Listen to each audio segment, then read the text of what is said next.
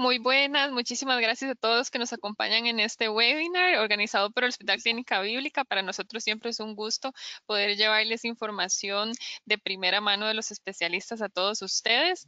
En esta ocasión tenemos un tema muy importante ahora que ya poco a poco vamos saliendo a vacaciones y queremos hacer viajes. Son estos consejos de salud primordiales para viajeros. Para eso tenemos con nosotros al doctor Daniel Odio. Este, de verdad que le agradecemos muchísimo como siempre el ratito que, nos regala para contarnos más y, aprender mucho más de todo este tema. Muchas gracias, bienvenido. Gracias, eh, buenas tardes. Eh, como siempre, gracias por la, invitación. Y la idea era compartir unos minutos eh, con, con, las personas, ahorita que ya viene entrando la época más linda del año, ¿verdad? algunos consejos para viajeros. Eh, sobre todo yo creo que se torna importante hablar un poquito eh, en el contexto de la, del mundo actual, ¿verdad? En el mundo, algunos dicen pospandemia, eh, yo no, no, estoy tan claro que la pandemia se haya acabado, pero bueno, definitivamente el mundo ha cambiado y este, vamos a hablar de algunas cosas que tal vez ahorita han tomado más relevancia y que antes deberíamos de haberlas hecho y no se hablan. Em, la charla pues va enfocada un poco tal vez como a viajes internacionales, pero por supuesto que aplican también para viajes eh, dentro del país. Y ojalá pues que sea de mucho provecho y sobre todo si alguien tiene alguna pregunta, alguna duda, por supuesto, la idea es que ojalá compartir y poder aclarar eh, todas aquellas dudas que ocurran. Entonces, eh, ¿cómo viajar en el mundo, verdad? En la actualidad, tantas cosas que se dicen, que COVID, que mm, este, la viruela de mono, que enfermedades que parecían erradicadas, que brotes de diarreas, que brotes de enfermedades transmitidas por picaduras de insectos o de mosquitos, ¿verdad? Y entonces uno se asusta y uno dice, ¿a dónde voy? ¿Qué hago? Eh, y yo creo que la idea de viajar es realmente pasarla bien. Y muchas veces el ir poco preparados nos puede hacer que se nos presente alguna situación incómoda y, puede terminar arruinando un viaje que, que que debió haber sido algo muy bonito. Entonces, eh, esa es la idea, ¿verdad? Ante todo, siempre prevenir e ir preparados. Y vamos a hablar de qué hacer antes de viajar, durante el viaje y después del viaje. Entonces, bueno, antes de viajar es súper importante informarse sobre el destino al que están viajando. Eh, normalmente los ticos vivimos en una zona tropical, entonces estamos acostumbrados a las enfermedades tropicales. Eh, entonces para nosotros eh, tal vez no, se nos hace tan, tan difícil el saber que hay que cuidarnos de los mosquitos, eh, que si vemos una serpiente puede ser venenosa, ¿verdad? que a veces uno ve que gente que tal vez vive en lugares con climas más templados o eh, lugares donde son ciudades, ¿verdad? Estas super ciudades que nunca han estado en contacto con la naturaleza y de repente uno ve que hay como un poquito de desconocimiento o que la gente viene poco preparada. Pero nunca está de más leer un poquito sobre a dónde vamos a viajar, cómo ha estado la situación de salud. Eh, obviamente en términos de COVID, ya la mayoría de países tienen sitios web donde podemos rastrear cómo está la situación en ese país, si hay altas tasas de contagio o no, si es seguro o no. Eh, pero también averiguar sobre otras enfermedades. Eh, en ese país hay brotes de, viruela, de fiebre amarilla, enfermedades diarreicas, hepatitis, dengue, zika, chikungunya, ¿verdad? Eh, y no solo sobre enfermedades, sino sobre la condición general del país. Eh, va a ser un clima sumamente caliente, entonces debería de llevar ropa adecuada para el calor, o por el contrario, algo que les pasa a muchos ticos, a veces mm, los ticos no estamos acostumbrados al frío, porque realmente en nuestro país por dicha no hace frío. Y de repente eh, conozco varias gente que me dice, hoy voy a viajar, no sé, voy para Europa y voy a inicios de primavera. Entonces la gente se imagina que primavera, ya salió el sol, ya se está derritiendo la nieve, ya salieron las florcitas eh, y es un clima tolerable y de repente van y se enfrentan a temperaturas, sí es cierto, no son bajo cero, pero temperaturas abajo de los 10 grados y tal vez nunca habían estado expuestos a eso o no iban preparados, no llevaban zapatos, no llevaban suéter. Eh, entonces, informarnos del lugar al que vamos, el clima, enfermedades, eh, si existen hospitales, eh, cómo está incluso la situación de seguridad, ¿verdad? De repente, eh, no sé, a un conocido le pasó un chasco muy curioso, estaba en las Filipinas eh, y resulta que se estaba quedando en, una isla de las Filipinas que al parecer del otro lado de la isla había terroristas de ISIS, ¿verdad? Del, del, Estado Islámico, y que era un lugar súper peligroso para estar, ¿verdad? Y él no tenía idea y estaba en este paraíso surfeando y todo. Eh, y bueno, son cosas que unos minutos en Google pues, nos podrían ayudar a tomar decisiones. Entonces, informarse sobre a dónde vamos, yo creo que es básico, ¿verdad? Pero bueno, no está de más recordarlo. Es importante además consultar con el médico de confianza que ustedes tengan, eh, porque existe algunos países que van a requerir algunas medidas especiales. Por ejemplo, se me viene a la cabeza la vacuna de la fiebre amarilla. Em, hay países que te la piden para entrar y luego cuando uno se va a devolver a Costa Rica, la piden. O sea, y, entonces a veces la gente cree que es nada más, uy, me la puse. Pero hay que saber que en Costa Rica hay que ponerse la vacuna en la farmacia o en el hospital o en el centro médico de confianza. Les van a dar eh, un carnet, un papel, y ustedes tienen que ir con ese papel, ese carnet, al Ministerio de Salud. Y el Ministerio de Salud les va a hacer entrega de un papel oficial ¿verdad? Eh, que ya ustedes pueden presentar en este otro país. Entonces, nos pasa mucho que a veces llega gente este, a emergencias y entonces acaban de poner la vacuna porque viajan al día siguiente y entonces pidiendo un dictamen médico de que se pusieron la vacuna porque ya no les va a dar tiempo de ir al Ministerio de Salud. Y esos dictámenes para estas eh, cuestiones que son internacionales, diplomáticas, etcétera, no tienen ninguna validez, ¿verdad? Y entonces tanta la gente a última hora corriendo, ¿verdad? Eh, para ver cómo hace. Entonces hay que saber que, este trámite se necesita y sobre todo saber que son países que, se encuentran em, más cerca del Ecuador em, y sobre todo países que tengan el mosquito que transmite la malaria. Entonces Colombia, Brasil, Paraguay, eh, sobre todo en las zonas bajas, muchísimos países de África, algunos países del sudeste asiático. Eh, y entonces todo eso pues se puede saber consultando con el médico. También existen países donde existe una, eh, eh, perdón, dije malaria y era la vacuna de fiebre amarilla, pero de lo que quería hablar también era de malaria. Hay países que tienen una incidencia alta de malaria. Y entonces em, a veces lo mejor es tomar profilaxis. Profilaxis es tomar unos medicamentos antibióticos que ayudan a prevenir que a uno le dé malaria, ¿verdad? Si, si a uno lo pica el mosquito que transmite el parásito de la malaria. Eh, y entonces ir preparado con estos medicamentos lo puede hacer uno evitar pasar un mal chasco, ¿verdad? Eh, y finalmente también es importante que cuando uno tiene alguna enfermedad crónica, crónico en medicina significa viejo, eh, agudo en medicina significa nuevo. Entonces, en paréntesis, cuando ustedes les dicen que tienen una bronquitis aguda, eso significa que es una bronquitis nueva. Si ustedes alguien les dice que tiene una bronquitis crónica, que una bronquitis es eh, una inflamación, una infección de los bronquios, si les dicen que la bronquitis es crónica, significa que la bronquitis es vieja. Entonces, estos términos hacen referencia a cuánto tiempo tiene el paciente de tener la enfermedad y no tienen nada que ver con la severidad de la enfermedad. A veces la gente le dice bronquitis aguda y entonces siente, uy, que es algo muy agudo, ¿verdad? Eh, como, como muy peligroso y, no, agudo es nuevo. Entonces, pacientes que tengan enfermedades crónicas o enfermedades viejas que tengan que tomar tratamientos, siempre es importante viajar con una, una prescripción o una carta del médico diciendo fulanito de tantos años, identificación tal, eh, es hipertenso o es diabético y entonces tiene que tomarse estas pastillas, tiene que inyectarse insulina, etcétera.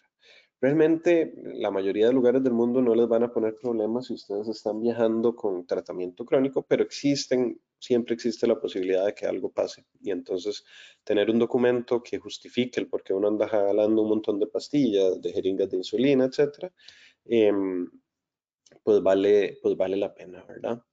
Eh, es importante actualizar el esquema de vacunas, ¿verdad? Entonces, ya nos informamos y en ese lugar al que vamos de repente hay un brote de sarampión y a mí nunca me habían puesto la vacuna de sarampión. Entonces consultar con el médico, ¿verdad? De confianza para ver si es necesario actualizar la vacuna, ¿verdad? O tal vez es una vacuna que no existía cuando yo nací, ahora sí existe y es algo que puedo prevenir. Eh, porque recuerden que si ustedes van a un lugar donde hay un brote de alguna enfermedad y ustedes no están vacunados, y es una enfermedad que es prevenible y que ustedes nunca les ha dado, pues existe un riesgo de que les dé la enfermedad. Eh, y a veces estas enfermedades son un poquito más peligrosas cuando uno tiene más años, ¿verdad? Eh, ejemplo, se me ocurre la varicela, que es realmente más peligroso que uno le dé de adulto que de niño. y se podría haber prevenido con una vacunación, ¿verdad? Em, informarse sobre el esquema de vacunación de COVID, ¿verdad? Hay países que están pidiendo más, menos vacunas, que entonces si uno no tiene vacuna hay que hacerse prueba de antígeno, entonces hay que averiguar todas esas cosas, ¿verdad? Algo que es importantísimo es planear eh, imprevistos. Eh, realmente en los viajes puede pasear, pasar de todo y tal vez una de las cosas que yo siempre recomiendo es tener un seguro. Un seguro de, enfermedad y sobre todo saber cuál seguro están, están adquiriendo para viajar.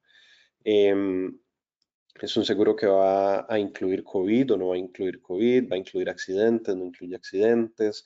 Eh, no sé si ustedes iban a ir a, Europa y tenían planeado hacer un hike, ¿verdad? Una caminata en los Alpes suizos y se caen y se torcen el tobillo y de repente el seguro no cubría actividades de riesgo y para ellos eh, caminata es una actividad de riesgo, ¿verdad? Entonces leer siempre la letra fina, ver cómo es que funciona el seguro.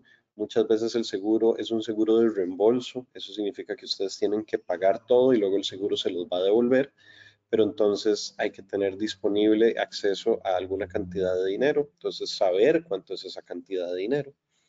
Em, no sé, hace poco nos pasó un chasco con un paciente que em, tuvo un accidente bravo, feo, aquí, y tenía un seguro que le cubría todo, pero era un seguro por reembolso, ¿verdad? Y entonces el chaval, el paciente, tenía que pagar y, y no tenía, ¿verdad? Y entonces seguro que ellos se lo devolvían y entonces uno, uno ve la, la, a uno se angustia y la gente se angustia y yo he estado también del otro lado, en un país diferente, bajo una situación de salud y créanme que es muy estresante. Entonces tener acceso a un seguro eh, da mucha tranquilidad, ojalá nunca lo tengan que usar. Em, pero sí los sistemas de salud de cada país son sumamente diferentes, ¿verdad? No, no, es, no es nada parecido a lo que tenemos acá. En algunos lugares es mejor, en algunos lugares no es mejor. Eh, pero el tener un acceso a un seguro, pues va a permitir que tal vez un sustillo no pase de eso, ¿verdad? Entonces, definitivamente la recomendación es tener un seguro. Eh, obviamente, tener un botiquín es algo sumamente importante, ¿verdad? Entonces, eh, ¿qué es lo mínimo que debería tener un botiquín? Debería tener medicamentos básicos que se vendan sin receta médica, ¿verdad? Los, eh, los famosísimos over the counter, ¿verdad? Y entonces acetaminofén, medicamentos para la alergia, perdón, dice antialérgicos, es antialérgicos, medicamentos para el vómito. Si ustedes saben que suelen padecer de problemas estomacales, de gastritis, de colitis, entonces pastillas que les ayuden para eso, ¿verdad? El tratamiento crónico que ustedes utilizan, em, si son diabéticos, hipertensos, el colesterol, etcétera, ¿verdad? Un kit de primeros auxilios que tenga jabón, que tenga curitas, que tenga gasa, eh, guantes, obviamente eh, tijeras y esas cositas significa que el botiquín entonces tiene que ir en la maleta de abajo porque si no no los van a dejar subirse al avión. Eh, repelente es importantísimo. Vean, hay muchísimas enfermedades transmitidas por, picaduras de insectos y de mosquitos que se pueden prevenir, ¿verdad? Utilizando eh, repelente. Protector solar, sobre todo para los que son más, más blancos, eh, ojalá con un factor de protección arriba de 15. No hay nada más feo que andar luego todo quemado, ¿verdad? Y teniendo que ponerse aloe y durmiendo todo incómodo cuando uno debería estar pasándola bien, ¿verdad? Eh, no olvidar el sanitizante de manos. Si van a estar en un lugar donde el agua es poco potable, entonces tablas de desinfección de agua. Si no van a tener acceso a agua embotellada. Eh, la receta o la nota de su médico indicando los tratamientos crónicos, ¿verdad? Son como cosas básicas que podríamos tener en un botiquín. ¿Qué hacemos entonces durante el viaje? Bueno, una vez que ya estamos viajando, obviamente lo primero que hay que hacer es disfrutar y comer delicioso, ¿verdad? Porque para eso es que viajamos y tomar muchas fotos. Eh, pero cosas importantes, ¿verdad? Usar medios de transporte seguros.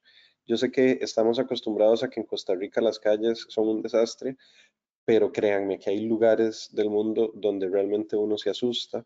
Y si ustedes ven las estadísticas de cuáles son las principales causas por las que personas cuando están de viaje consultan, es por accidentes de tránsito, ¿verdad? Eh, y muchas veces son eh, choques o cosas que pueden ser sumamente serias. Eh, y entonces es importante averiguar medios de transporte este, que sean seguros, ¿verdad? Que tengan licencia, que tengan pólizas, que sean gente de confianza, con trayectoria, ¿verdad? A veces uno por querer ahorrarse eh, unos dólares eh, se expone a situaciones, ¿verdad? Y hay lugares donde a veces la legislación no es tan correcta, incluso hay gente que se puede ver expuesta a estafas, robos, etcétera, ¿verdad? Eh, aunque ya hay muchos aeropuertos, muchas aerolíneas y muchos países que ya no están haciendo obligatorio el uso de la mascarilla, yo creo que es algo que nos debería seguir acompañando. Eh, ya no sé cuántos de ustedes experimentaron no enfermarse durante la pandemia. Yo tengo montones de conocidos que pasaron los dos años de la pandemia, incluso yo, que me resfrío usualmente una o dos veces al año, en 2020 2021 no me resfría, ¿verdad?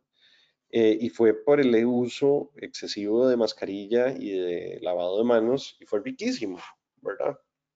Y si ustedes alguna vez viajan, sobre todo a Asia, van a ver que ellos sí tienen muy arraigado en su cultura el usar mascarilla en lugares cerrados o cuando están resfriados. Y es que yo creo que es una medida tan sencilla que nos puede proteger tanto. Eh, imagínense contagiarse, aunque sea algo muy sencillo, pero una pinche gripe empezando el viaje va a hacer que no disfruten el viaje es algo que se puede prevenir usando mascarilla. Yo sé que es incómoda, eh, pero yo creo que vale la pena. Ya hay muchas aerolíneas que utilizan filtros en el aire acondicionado, que son antivirales, etcétera, que tienen sistemas de circulación del aire que evitan eh, que se transmitan las enfermedades, pero igual, o sea, si se levantaron y fueron al baño y la persona que estaba antes de ustedes había estado tosiendo y tocó la manija y ustedes no se lavaron las manos y luego se tocaron la cara o haciendo la fila para entrar al avión, migración, etcétera, estamos muy expuestos, ¿verdad? Y sobre todo estamos expuestos a genes ajenos, eh, a gérmenes ajenos. Entonces yo creo que es de lo más común del mundo que nos dice, todo el mundo venía resfriado en el avión y ahora yo estoy resfriadísimo y todos nos reímos, ¿verdad? Pero yo creo que no, no deberíamos de reírnos porque al final uno la pasa mal, no disfruta los primeros días del viaje, los últimos días del viaje. Y lo peor es que si es una enfermedad viral que después uno puede transmitirle a alguien que tal vez tenga algún factor de riesgo para tener malos resultados, pues nos convertimos en vectores. Vectores son las personas que transmiten enfermedades y le podemos causar daño a los demás. Entonces, no solo para protegernos a nosotros mismos, sino para proteger a los demás. Eh, evitar picaduras de mosquitos, como ya hablábamos, ¿verdad? No solo con protector solar, sino manga larga, sobre todo si sabemos que vamos a alguna zona donde hay muchísimos mosquitos, a la hora de dormir, eh, lugares pues que tengan eh, cobertores para las camas, etcétera, ¿verdad? Protegerse del sol por lo que ya mencionábamos, gorra o sombreros, ropa de manga larga con protección ultravioleta, usar protector solar, no salir al mediodía. Em, Obviamente Costa Rica es muy tropical y estamos acostumbrados al calor, pero conforme uno más se acerca al Ecuador o a otros lugares, tal vez un poco más azotados por el cambio climático, eh, y uno de repente ve lo que es estar a 45 grados a la sombra, ¿verdad? Y, tal vez uno no andaba preparado para el sol, eh, pues eso puede hacer que la pasemos muy mal por las quemaduras solares eh, sino también de que nos deshidratemos, nos insolemos, tengamos un golpe de calor y pues podemos terminar eh, pasándola mal. Em, siempre preferir comidas y bebidas con poco riesgo es algo vital, ¿verdad? Dicen que el viajero inteligente todo lo come cocinado o embotellado, ¿verdad? Y es cierto, o sea, un alimento que se coció eh, o cosas que vengan empacadas o, bebidas que vengan empacadas, eh, me van a producir menos riesgo que, por ejemplo, esos rollitos, ¿verdad? Esos rollitos primavera que se ven ahí tan deliciosos en la foto de abajo. Eh, y si la persona que los preparó tal vez no se lavó las manos, ¿verdad? Tal vez y fue una comida de la calle y ustedes ven que no hay ningún baño público cerca y que el vendedor ambulante está ahí desde las 9 de la mañana y son las 3 de la tarde y no se ha movido eh, y que no tiene un lugar como para lavarse las manos, créanme que es muy probable que esa comida esté contaminada, ¿verdad? Y entonces luego vienen las famosas diarreas del viajero y gastroenteritis, ¿verdad? Y la pasa uno mal. Entonces, yo sé que a mí, por ejemplo, cuando viajo me hace montones de falta comer ensalada, comer fibra, sobre todo si uno viaja a lugares un poco más templados, más al norte o más al sur. Pero yo sí trato de evitar comida cruda que no se haya cocinado, salvo que vaya uno a un lugar, tal vez una casa donde uno conoce, que lavaron todo, que se lavaron las manos, eh, o tal vez algún restaurante, pues que uno sabe que, que tienen algunos estándares de, de, sanidad mínimos, ¿verdad? Que eso sí les digo, o sea, Costa Rica es un lugar eh, que a pesar de todo, como recibimos tanto turista, y yo creo que en términos de salud pública hemos sido muy bien educados, eh, aquí en general es saludable comer, pero vieran en otros lugares. Eh, el agua, ¿verdad? Yo creo que uno en otros países, ah, o sea, hay lugares donde dicen que el agua es potable y todo, y probablemente es un país más desarrollado si vaya a ser cierto, pero incluso a veces el agua de otros países, al tener diferentes concentraciones de minerales, etcétera, nos puede hasta caer mal y producir diarreas que tal vez no son infecciosas y anda uno ahí como con medio mal de estómago, etcétera. Entonces, a veces incluso el agua siempre embotellada o eh, yo tenía un profesor de salud pública que decía que cuando él hacía visitas a casas y que tal vez no las veía muy limpias y, y lo invitaban a comer, que él siempre, a tomar algo, siempre pedía un cafecito, porque el agua se hierve para hacer el café, ¿verdad? Entonces el agua hervida, obviamente, en un té, una cosa así, café, eh, minimizamos ese riesgo, ¿verdad? Eh, existen pastillas, ¿verdad? Para, para sanitizar el agua. Eh, obviamente, tener cuidado cerca de animales, sobre todo animales que no son domésticos, ¿verdad? Hay algunos que nos pueden morder, que nos pueden hacer daño, o hay otros que podrían transmitir enfermedades a través de algunos parásitos que tengan, como pulgas, garrapatas, eh, o a través de la mordida o de la picada, o incluso nada más del contacto, ¿verdad? Entonces, tal vez em, de evitar, ¿verdad? O tener todas las precauciones a la hora de tener contacto este, con animales y obviamente con lo que son actividades de alto riesgo, sobre todo cuestiones que tengan que ver con adrenalina o actividades acuáticas, pues tener los cuidados básicos, ¿verdad? Y sobre todo ser honestos con nosotros mismos. Si yo no suelo ser activo físicamente, nunca ando en bici, nunca salgo a caminar, nunca hago nada, y de repente pretendo en otro país andar en bici, un día alquilamos una bici, nos fuimos o me fui a caminar, ¿verdad? y de repente están esos dolores de espalda y esos dolores de rodillas y ya el resto del viaje con dolor, ¿verdad? Entonces, saber cuál es nuestro límite. Si estamos planificando alguna actividad física, entonces prepararnos, ¿verdad? Muchas veces que me dice, y yo cuando era un chiquillo yo podía ir y caminar por la montaña un día sin que me pasara nada. Ahora que tengo 40 años no voy a hacer. Bueno, es que tener 40 no es lo mismo que tener 15, tener 20. Eh, entonces, prepararnos, ¿verdad? de repente hay gente que decide hacer actividades acuáticas y tal vez no sabe nadar, ¿verdad? Entonces ir a hacer rafting una cosa así es exponerse a un riesgo muy grande. Entonces si lo van a hacer, tomar todas las precauciones, usar chaleco, no ir solos, ir con gente experta, ¿verdad? Cosas que tal vez suenan muy básicas, pero a veces a uno pues no se le ocurren. Eh, en caso de que durante el viaje sucediera alguna situación de salud que se sale de lo común, o sea, si me caí, tuve un rasponcillo en la rodilla y yo tengo en mi botiquín un poquito de alcohol, un poquito de agua oxigenada, tengo gasitas, me lavo, no es necesario ir a un médico. Pero si ese raspón al día siguiente me amanece rojo, caliente, empieza a salir pus y se me hincha la pierna y ya no puedo caminar, no me voy a esperar a volver a mi país. O sea, eso probablemente sea una infección que se puede ir a la articulación y algo que tal vez con un antibiótico tomado, si hubiéramos acudido a tiempo al médico, termina necesitando antibióticos por la vena porque se infectó la articulación. No sé, se me ocurre un ejemplo muy dramático, pero son cosas que pueden ocurrir. Y aquí lo que nos va a salvar es tener acceso a un seguro ¿verdad? Porque hay países donde tal vez la atención en salud no sea tan cara, pero créanme, la gran mayoría de lugares es sumamente costoso, sobre todo si uno es extranjero, tener acceso a servicios de salud y sobre todo servicios de salud de calidad, ¿verdad? Entonces a veces nos llega gente súper enferma al servicio de emergencias en la clínica y vienen llegando de viaje, pero es que no tenían dinero para ir a un, un servicio médico en el país donde estaban y vienen sumamente enfermos, incluso exponiéndose a daños o incluso a la muerte, ¿verdad? Entonces el seguro nos va a ayudar para esto y tener sentido común y no esperar, ¿verdad? Y finalmente, una vez que, volvimos de, del viaje, eh, a disfrutar todos los recuerdos, a volver a ver las fotos, a reírnos, pero si presentamos algún síntoma, algo atípico, si vienen enfermos en los primeros días después de viajar, muchas veces uno dice, no, es una gripecilla, ah, no, es una diarrea. Pero es que a veces después de que uno viajó, esa gripecilla o esa diarrea, tal vez a nosotros como médicos, solo por el hecho de haber viajado, eh, nos hace necesario o hacer algunos exámenes o comenzar antibióticos, etcétera, y a veces las personas pues no lo saben, creen que es como cuando les da una gripe acá y no saben que estuvieron expuestos a gérmenes diferentes para los cuales el sistema inmunológico tal vez no está preparado eh, y luego pueden venir las complicaciones. Entonces, siempre después de viajar, sobre todo los primeros días, la primera semana, los primeros 7, 10 días, si se presentara algún síntoma, eh, pues es mejor consultar para estar seguros eh, pues que realmente no está pasando eh, nada malo.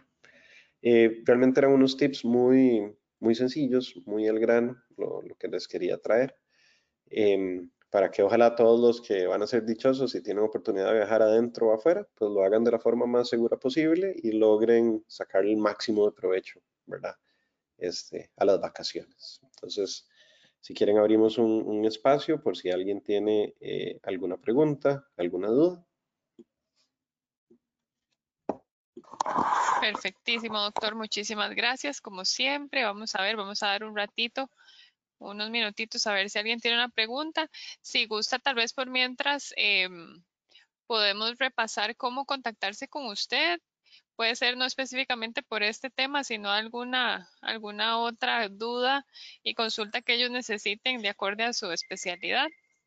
Claro, con, muchísimo gusto. Eh, yo estoy usualmente en el servicio de urgencias de la clínica, eh, tanto en la central como en la sede de Lindora. Eh, y también, pues, tengo mi consultorio en la clínica, en el tercer piso. Con muchísimo gusto en el call center, pues, si necesitan por alguna condición de salud, eh, pueden contactar y con mucho gusto la, podemos ver. Yo soy médico de familia. Eh, la gente a veces no sabe qué es la medicina familiar, pero en el resto del mundo somos como los médicos de cabecera, ¿verdad? El concepto que uno puede tener de un médico de cabecera, de alguien que llega y me ve a mí, a mi familia y tal vez de una forma pues, más integral, tomando en cuenta no solo lo meramente biológico, sino las partes sociales, psiquiátricas, de la comunidad, de la dinámica familiar, este, etcétera. Eh, eso es lo que, lo que hacemos los médicos de familia, entonces con muchísimo gusto. Excelente, doctor. Y también recordarle a los asistentes que siempre nuestros webinars los subimos al canal de YouTube de Hospital Clínica Bíblica. Así pueden repasar la información, pueden compartirla con alguna persona que ustedes saben que va de viaje, ¿verdad? En este momento y que esta información les sirva. E igual de todos los temas que se les ocurra, ya tenemos una biblioteca bastante amplia de, temas ahí en el, en el canal de YouTube. Por aquí nos entra más que una pregunta, un comentario. Muchísimas gracias por los consejos. A veces asumimos que todo saldrá bien y es bueno tomar en cuenta todos estos aspectos. Exacto. Dice que yo tenía, tengo un profesor, ¿verdad? Em, que dice que la suerte es lo que ocurre cuando eh, la preparación se mezcla con lo inesperado, ¿verdad?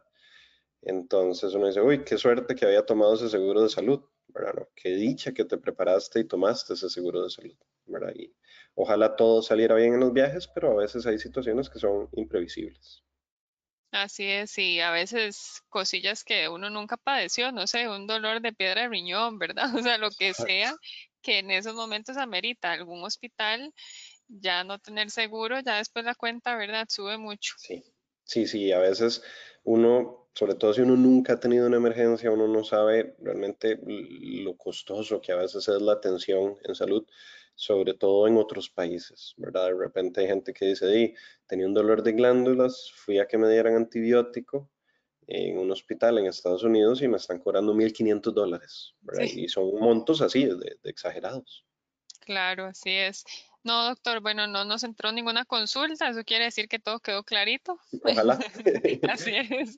Eh, como siempre, ¿verdad? Agradecerle muchísimo a todos los que se conectaron en esta tarde y como siempre a usted, doctor, por compartir su conocimiento con nosotros. Muchísimas gracias. Con mucho gusto. Buenas tardes. Igualmente, hasta luego.